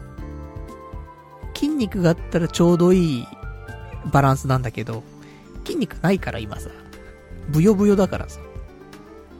だからほんとね、ちょっと絞んないといけないよねってところで夏なのにさ、夏でこんだけ太ってたらね、冬もっと太っちゃうからね、今のうちできることしないといけないんだけど、なんか、食欲ない割に食っちゃうんだよね。その、最近パンがうまいじゃん。先週から言ってるけど、パンがうまいからさ、パン食っちゃうんだよね。でさ、あの、翌日の朝食べようと思ってるパンがあるんだよ。戸棚にね。でもそれをさ、もうあるがゆえにさ、深夜に食べちゃうんだよね。ちょっと小腹空いたなと思って。パン食っちゃうんだよ。ダメなんだよね、ほんとね。で、マーガリンとかさ、たっぷり入ってるやつをさ、深夜に食っちゃうわけ。で、一袋にさ、4つとか入ったりするんじゃない？ですロールパンとかさ。1個だけと思うんだけど。止まんないじゃん、そんなのさ。で、結局4つ食べちゃうんだよね。ダメだなぁと思って。で、次の日の朝ごはんないみたいなさ。でも夜食べてるからそんなに朝お腹空いてないみたいなさ。もう一番ダメなパターンと思って。だから、こんなんじゃ太るし、ね、ちょっと、ダイエットしないといけないですからね。この、痩せましょうって漫画ちょっと読んで、うん、少し、気にしないといけないかもしれないね。でも結局、ね、いろんなの挑戦するわけなんだけど、ね、その、ダイエット方法。まあ、結局行き着くところは筋トレみたいな、ところらしいからね。だから筋トレ。先週ぐらいから、本当に気持ち程度。ね。筋トレは復活し始めてるから。まあ、5日に1回ぐらい。まあ、1週間に1回とかでもいいよ。ね。少し腹筋するとか懸垂するとかでもね、いいからね。もう本当に7月何もしなかったから。少しずつこう、あの、体動かしてね。行くのがね、まずは一つかなと思うから。今はね、逆に、ま、なんかいいかなと思って。ちょっとさ、なんか、小さな幸せって言ったらまたあれなんだけど、太っちゃうんだけどさ、そんなことしてるとね。なんか、ふとした時にさ、お腹空いてさ、マック行ってさ、ねえちょっとハンバーガー買って食べるとかさ。深夜にね。深夜3時ぐらいにさ、腹減ったなーつって。マック行っちゃおうかなーつって。マックでバーガー買ってさ、食べちゃってみたいな。それって、めちゃめちゃ幸せじゃないと思って。っ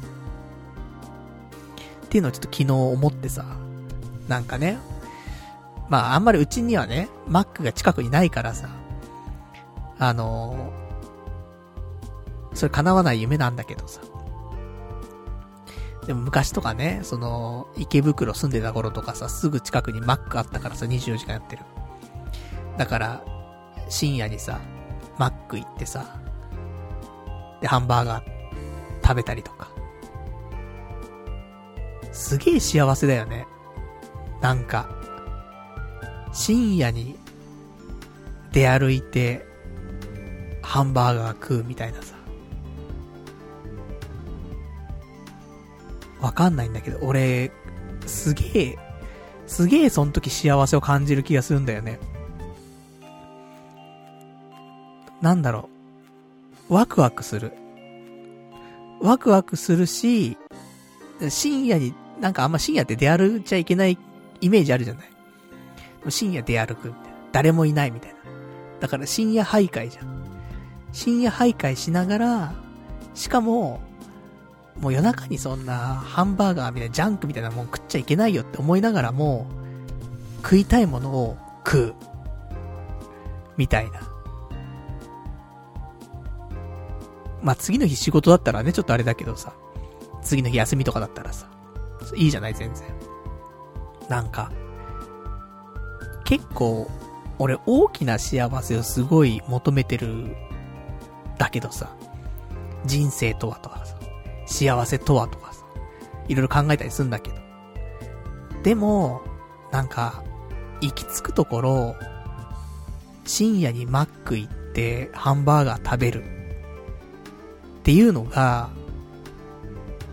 結構幸せの形、ね、一つの形なんじゃないかなってちょっと思ったりとかして。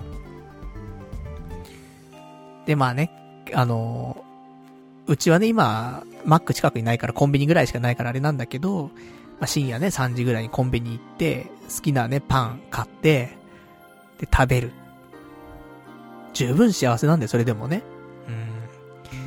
だからなんか、ちょっと幸せについて、ちょっと色々とね、なんか、大きく考えすぎていたなってところはあるんだけど、意外と、なんか、身近なところというかね、うん、そんななんか背伸びしない幸せっていうのもね、なんかいいのかななんて思って。どうだろうその、深夜に。ね、まあ太っちゃうんだよ、本当にね。そんなことばっかりしてると太っちゃうんだけど、深夜にさ、3時ぐらいにさ、腹減ったからってさ、何かさ、飯食いに行くの。牛丼でもいいよ。ね。マックでもいいし。24時間やってるさ、外食のね、そのなんか、チェーン店みたいなところ行ってさ、ガストでもいいけどさ。で、それで飯食うのよ。こんな贅沢なことないよね。って思って。うん、だからそれができれば幸せなんじゃないかなと思って。それが例えばさ、一人だったらもちろんね、それでもいいんだけど、これが友達とか彼女だったりとかさ、腹減ったなーつって。ちょっと飯食いかねみたいな。3時だぜみたいな。ちょっと行こうぜみたいな。で、飯食うみたいな。うん、幸せだよなーと思ってさ。なんかそういう、なんでもない、うん、ことなんだけどさ。なんかいいなって、ちょっと思ったりとかして。まあ、そんな、ね。ちょっとダイエットの話からね、幸せについてにちょっとね、切り替わっちゃいましたけどもね。なんかそんなことちょっと考えたんでね、ちょっと、うーん。この後ね、ラジオ終わったらね、あの、戸棚に置いてあるね、ちょっとパン食べたいと思いますけどもね。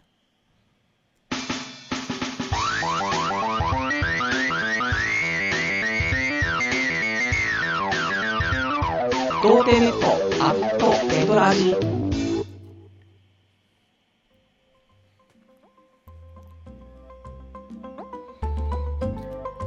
それではね、お時間ほどきましたからお別れのコーナーしていきたいと思います。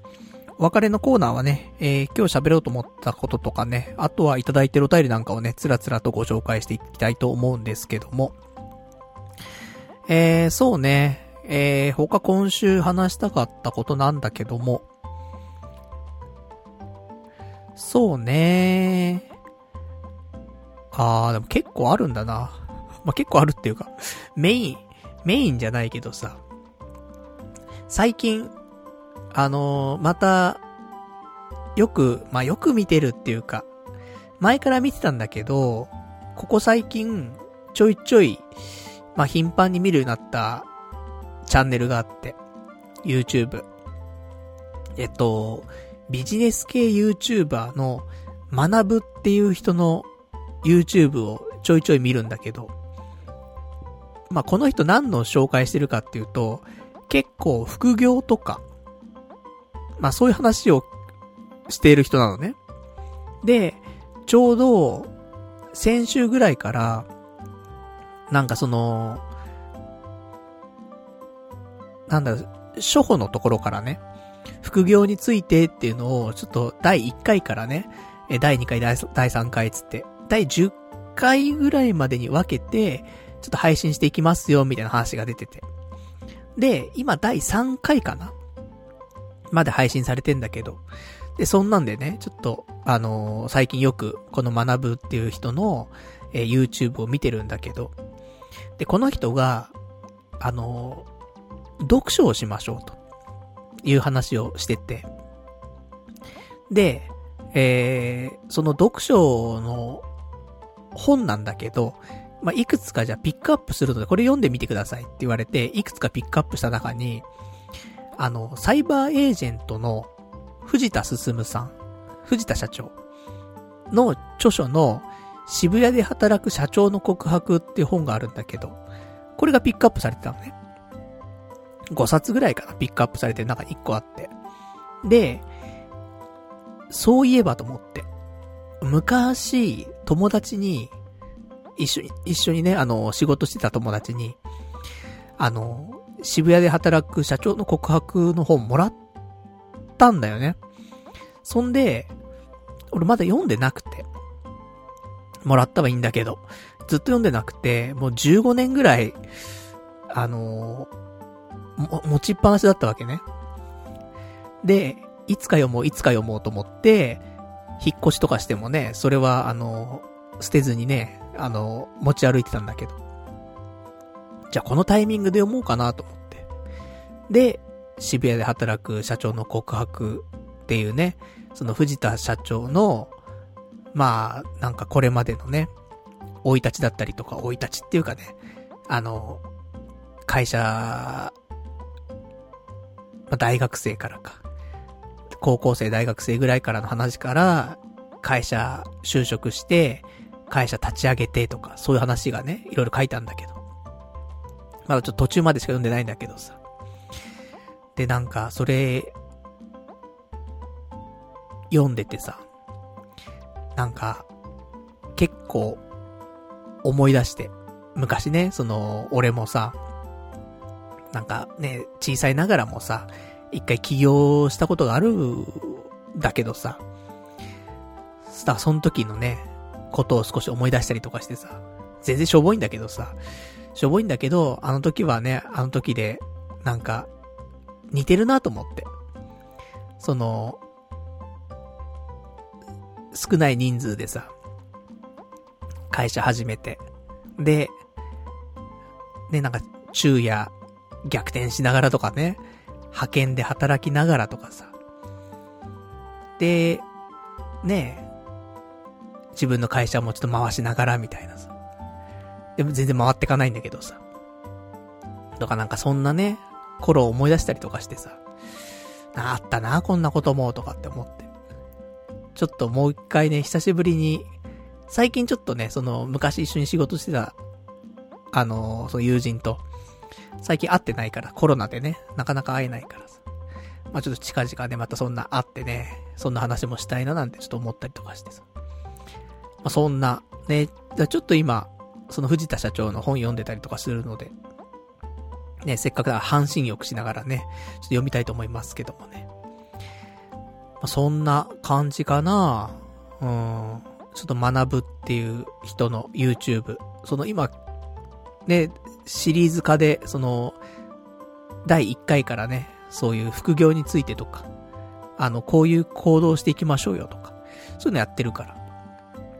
ちょっと見るとね、あの、副業興味あるよとかっていう人には、すごく刺さる動画なんじゃないかなとは思いますと。で、あと今週なんだけど、今週特にさ、なんか話すことないかななんて思ってて。で、まあ、家から出てないしと思って。か家から出ようと思って今日さ、家から出たわけ。でも家から出たはいいんだけどさ、どこ行っていいかわかんないわけよ。特に、行く場所もないからさ。だまあ電車乗ろうかなと思って。で、電車乗って、で、地下鉄ね、乗り継いでなんかどっか行こうかなと思って。で、本当にもう、ノープランよ。で、なんか、あれかな、表参道駅とかで一回降りて、で、何線かなとかって思って、半蔵門線とか銀座線が通ってるぞとか思いながらさ、じゃあ、ここからどうやって行こうかななんていうさ、で、見てたら、二子玉川っていう駅があるんだけど、まあ、いわゆるニコ玉って言われるところなんだけどさ、二子玉川って俺行ったことないなと思って。そんな遠くもないし、二子玉川駅行ってみっかと思ってさ。ね、もう、ね、東京住んでね、長いけどね、二子玉川行ったことないんだからね、せっかくだからと思って行ってみようっつって。で、行ったわけ。どんな街かなと思って。よくね、住みたい街とかにもたまに出てきたりするからね。ニコ玉。だから、ちょっと行ってみたんだけど。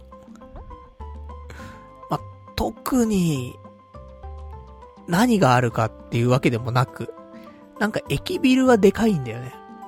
駅ビルでかくて、その、駅の周りに、そういう施設とかがいくつかあるんだけど、そういうのにはすごい恵まれてるんだけど、果たして、みたいな。あとなんか学習塾がすげえ多かったね。子供が多かった学生さん。ちっちゃい子から、あの、高校生ぐらいの子たちもすごい多かったし、ファミリー層が多かったのかな、結構ね、ニコ玉。まあ、いい環境なのかもしれないんだけどもさ。特に、便利かつ、便利か。デパート系とか、結構あるから、あれなんだけど。うん。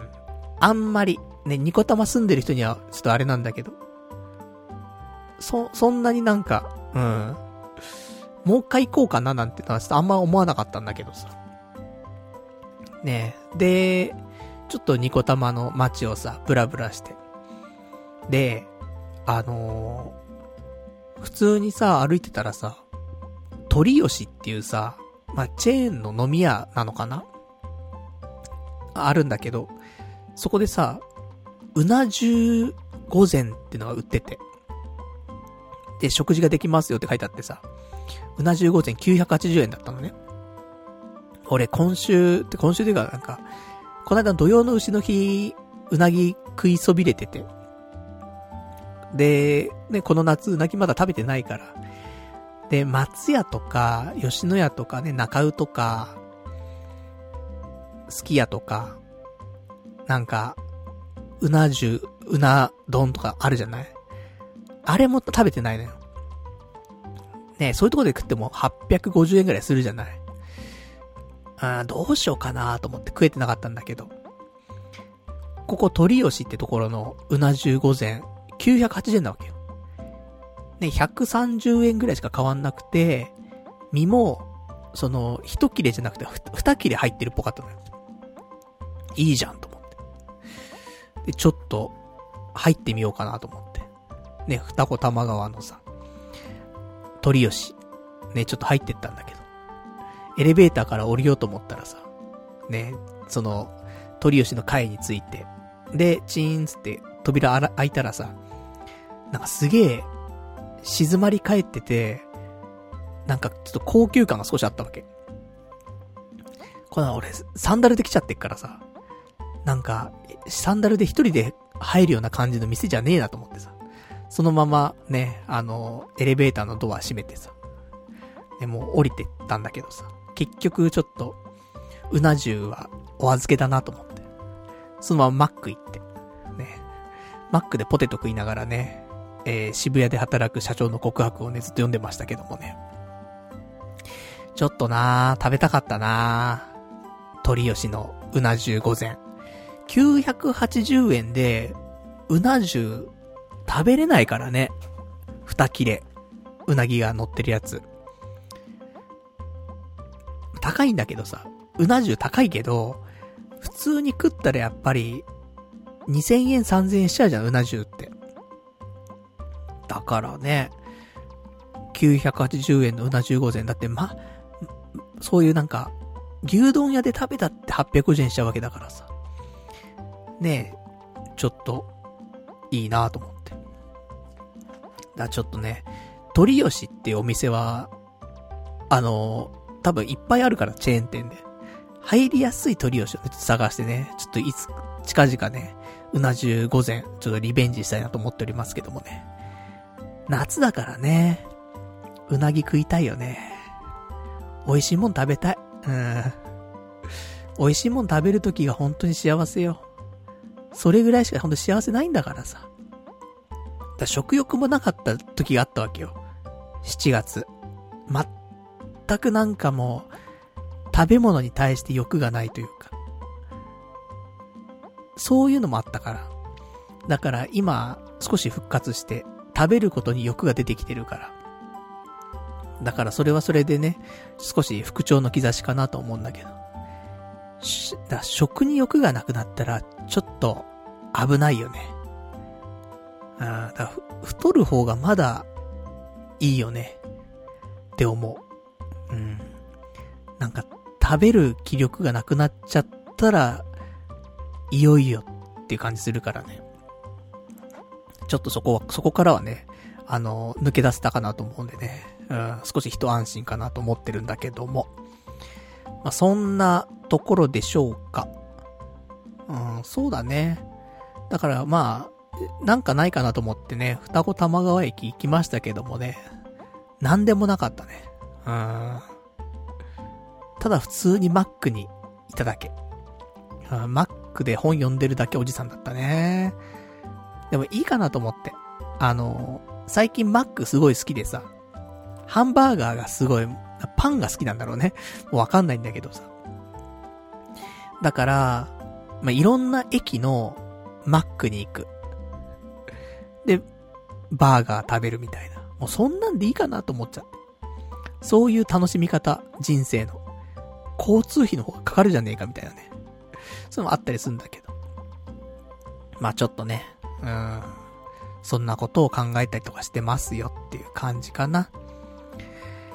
あとはもう、大した話ないけど、あの、ゲーミング PC、ね、ちょっと私、今回 MSI っていうね、パソコンのメーカーのね、パソコン買いましたけど、ずっとね、それと、比較してた、ガレリアっていうね、パソコンがあるんだけど、ここ最近、ガレリアがテレビ CM してんだよね。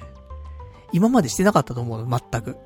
なんだけど、本当先週ぐらいからかな、ガレリアの、ノートパ、あの、ガレリアのパソコンの CM が始まってさ、やっぱ、ゲーミングノート、じゃゲーミングパソコン戦国時代がね、今、やってきてんだなと思って。いいタイミングでね、ノートパソコン買ったなと思って。なんかね、ただ、ゲーミングノートって、結構ね、不具合というか、あるらしいんだよね。友達が、デルのゲーミングノート買ったらしいんだけど、不具合がすげえと。なんか、やっぱグラフィックボードなのかな？の関係で、結構トラブるんだって。だからあんまノート、ゲーミングノートは良くないよって言われたんだけど、いやもう買うから、つって。ね。まあ強行突破でね、買ってしまいましたけどもね。まあ MSI だから大丈夫でしょうと、ね、ちょっと思ってはいるんですけどもね。まあそんな感じでございます。じゃあ、あといただいてますお便りをいくつか読んで終わりにしていきたいと思います。お便り。ラジオネーム。えー、ラジオネーム、トロロさん。えー、パルさん、いつも楽しく拝聴させてもらっています。トロロと申します。えー、釣りの話題をされておりますが、今の状況、なかなか遠出で行くことができませんよね。いっそ都内で気軽に楽しむのはいかがでしょうか。えー、二つお店ね、出していただいていて、ザ・ザウオっていうお店と、えー、キャッチイートていうお店。すでにラジオで紹介していたら申し訳ありません。えー、パルナイトスタジオからも近いので、よろしければネタとしてどうぞ。多分釣れると思います。これからも頑張ってください。いつも応援していますよ。というね、お便りいただきました。ありがとうございます。と。ね、あの、釣り行きたいけどさ、なんか結局、梅雨明けないもんね、全然ね。来週あたりね、行けたらいいなって思いますけど、まあなかなかね、行くのは一人で行くわけでもないし、みんなのね、えー、タイミングもあったりするのでね、なかなか行けないんですけど、このザウオっていう、あの、お店、その、魚釣りができる居酒屋さんなんだよね。で、渋谷とかにもあるし、他の店、ね、ところにもあって、ザウオ。行きたいなと思ってたんだけど、なかなか行く機会なくて。だから、このタイミングで、うん、行ってみると、いいかもしれないね。うん。で、あの、キャッチイートっていうお店も書いてくれたんだけど、俺この店は全く知らなくて、あの、新情報だったんだけど、すごくありがたいなと思って。で、吉祥寺とかにあんのかな？だったりする少し遠いんだけど、まあ少し足運んで、キャッチイート。だからこれ、ザウオも、キャッチイートも、これ一人で入れる店なのかな？お、一人で入っても大丈夫ですか？って聞いて、あー、ちょっと一人の方はご遠慮くださいになっちゃうと、ちょっと怖いんだけどさ。一人でね、魚釣ってね、それ捌いてもらって食うみたいなさ。ちょっと謎じゃない？やっぱりちょっと複数人で行きたいところもあるじゃない？でもね、と思。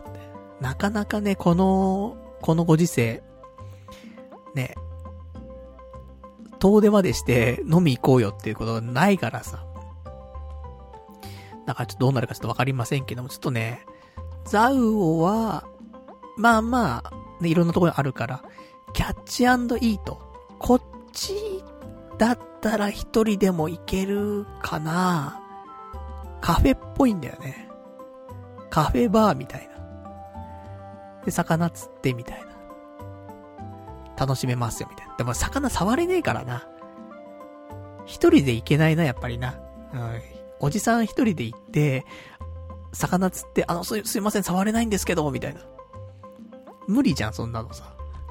友達と行っててさ、魚釣ってさ、お、これ触れねえ、触れねえ、つってやってんだったらさ、ワイワイで楽しいけどさ、一人で行ってさ、おじさんが触れないんですけど、店員さんみたいな。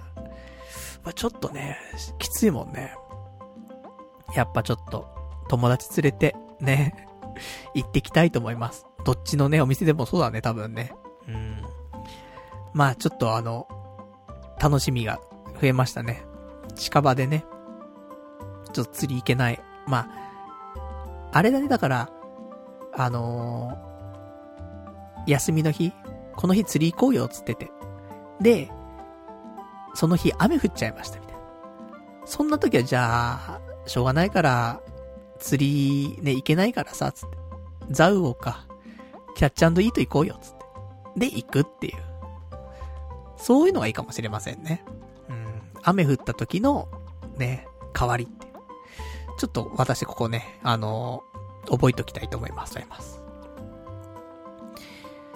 じゃあ、あとはね、えー、他は私今日お喋りたかったことは喋ってるか。じゃあラスト、こちら読んで終わりにしましょうか。えー、ラジオネーム羊ガル水族館さん。パルさん、やることがなかったらせめて、自宅にゲーミングノート PC が届くまでの準備をしたらどうだネット配信も最新ゲームもできるハイスペックパソコンが届けば、パルさんの生活の軸も、軸もそれになるだろうし、えー、今後はゲームも読書もマネタイズも何もかも一台のパソコンで済ませると開き直ってビジネスホテルの部屋並みに、えー、徹底的に部屋を断捨離するとか。この状況下では難しいだろうけど、友人や実家の親と今のうちに顔を合わせるなり、連絡取るなりして、近況報告を全部済ませておくとか。ノート PC あれば、とりあえず16万の投資に見合うくらいは、人生が新しく動き出すの、動き出すはずだから、それを迎える準備をしておいた方がいいよ。完全に時間泥棒になっているまとめサイトチェックや、スマホのソーシャルゲームを完全に立ってみるってのもありかもってね、いただきました。ありがとうございます。いや、ほんと、まとめサイト、ね、にちゃんのまとめサイトを見ている毎日。もう良くないよ。無駄。ね。でも見ちゃう。ねまあまあ、することがないからね。だったら、ね、ゲーミングノートパソコン届くまでの準備してたらどうですか？って話だから。いや、ほんとよ。ゲーミングノートパソコンが来たら、もうすぐに、ね、なんかもうすべてのことが進められるようにね、準備しておいて。まあ、8月入ったらかな。ね、7月はちょっとわからないから。7月はもうちょっとね、無になるからね。8月入ったらもうすぐにお迎えの準備をしておいて。で、ね、お部屋の方も、もう、でも別に、ノートパソコンだからね。今の MacBook が置いてあるところにね、あの、差し替わるだけだからね。なんでもないんだけどもね。部屋もこれ以上ね、特になんか、いじるところもないし、うん。ちょっとね、まあ、また、お部屋がね、荒れてきたからね、少し整理整頓はしないといけないと思いますけど、もう別に捨てるものもないし、うん。片付けるところもないし、整理整頓も別にないし、ね。うん、ちょっと荒れたのをね、直すぐらいで、いいかなと思うから。まあもうね、あの、いつでも、受け入れ体制はできてますけど。ただもうあとはね、パソコン、いじり倒す。ね、パソコン届いたらいじり倒すから。その、それまでにね、他のことをやっておくと。友人とか、実家とか、なんか連絡しておいた方がいいところ。ね。パソコン届いたらもうね、連絡したくなっちゃうからね。パソコンにもうどっぷりだから。から今のうちにね、会える人に会っとくと。なんかもう死んじゃうみたいになっちゃうね、なんかね。な生前整理みたいな感じになっちゃいますけどもね。うん、そんななんないからね。そんなパソコンだけしかしないみたいなことはならないと思うから。で、わかんないか。なんかね、すごい、なんかゲームとかに出会っちゃってさ。ね、前言ってたさ、クラフトピアとかさ。すげえ面白いっつって。もう、寝食忘れてそれしかやんないみたいな。なっちゃうかもしんないからね。で、他にもね、あのー、ちょっと気になっているゲームはいくつかあって。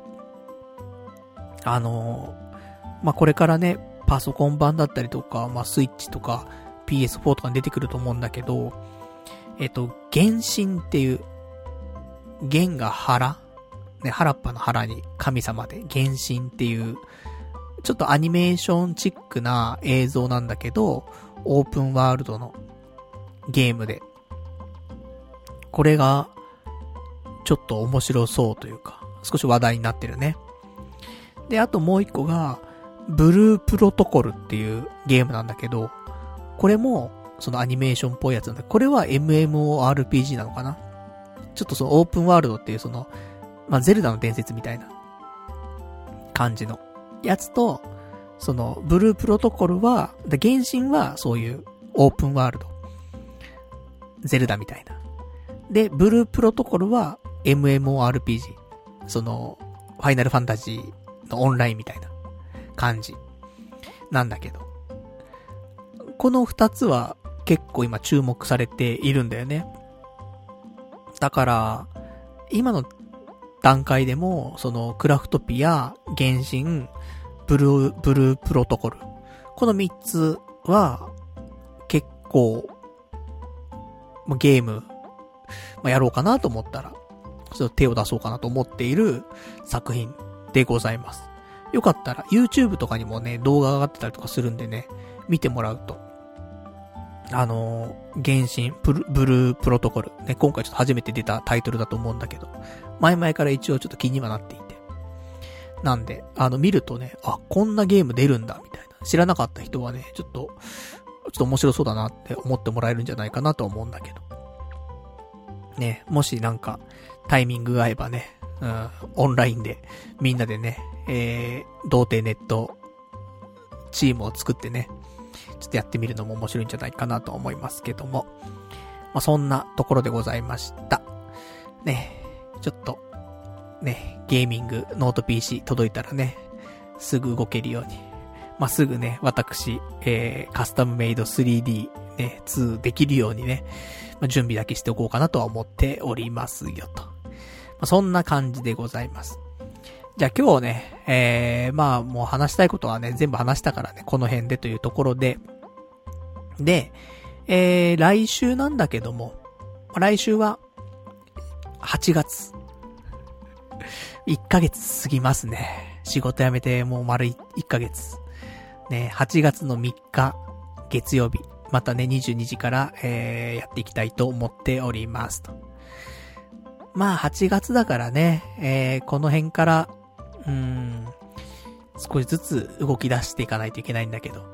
なんか、ハローワークがさ、8月の中旬なんで次行くの。なんかよくわかんないんだけど。そのタイミングで来てくれって言われてるから。だから、そこまでどうするかみたいなね、のもあるんだけど。ちょっと、ね、なんかこれからどう生きていこうかみたいなことを、また改めてね、7月何も考えられなかったから、考えてんだけどね。横になりながら考えてんだけど。でもなかなか何もね、回答が出なくて。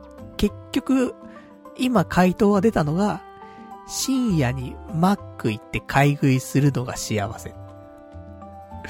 これができる環境にいることが幸せ。っていうぐらいしかね、今幸せの形見えてないんでね。もう少し、あの、今日とか明日の幸せじゃなくてね、もう少し未来に向けたね、幸せをね、えー、まあ、8月入っていったらね、しっかり考えていこうかなと、ね、思っておりますけども。お金もね、どんどんなくなってっちゃうからね、ちょっと金策もね、ちょっと、あの、考えないといけないかなと思ってますけどもね。まあ、そんなんで、ね、ちょっと頑張っていきたいと思っておりますと。じゃあ、そんな感じで、ね、えー、また来週もね、やっていきますんで、よかったらね、また聞いていただけると嬉しいなというところでございます。じゃあそんな感じで、ね、今日も長いお時間ね、ご視聴いただきましてありがとうございました。それではまた来週お会いいたしましょう。さよなら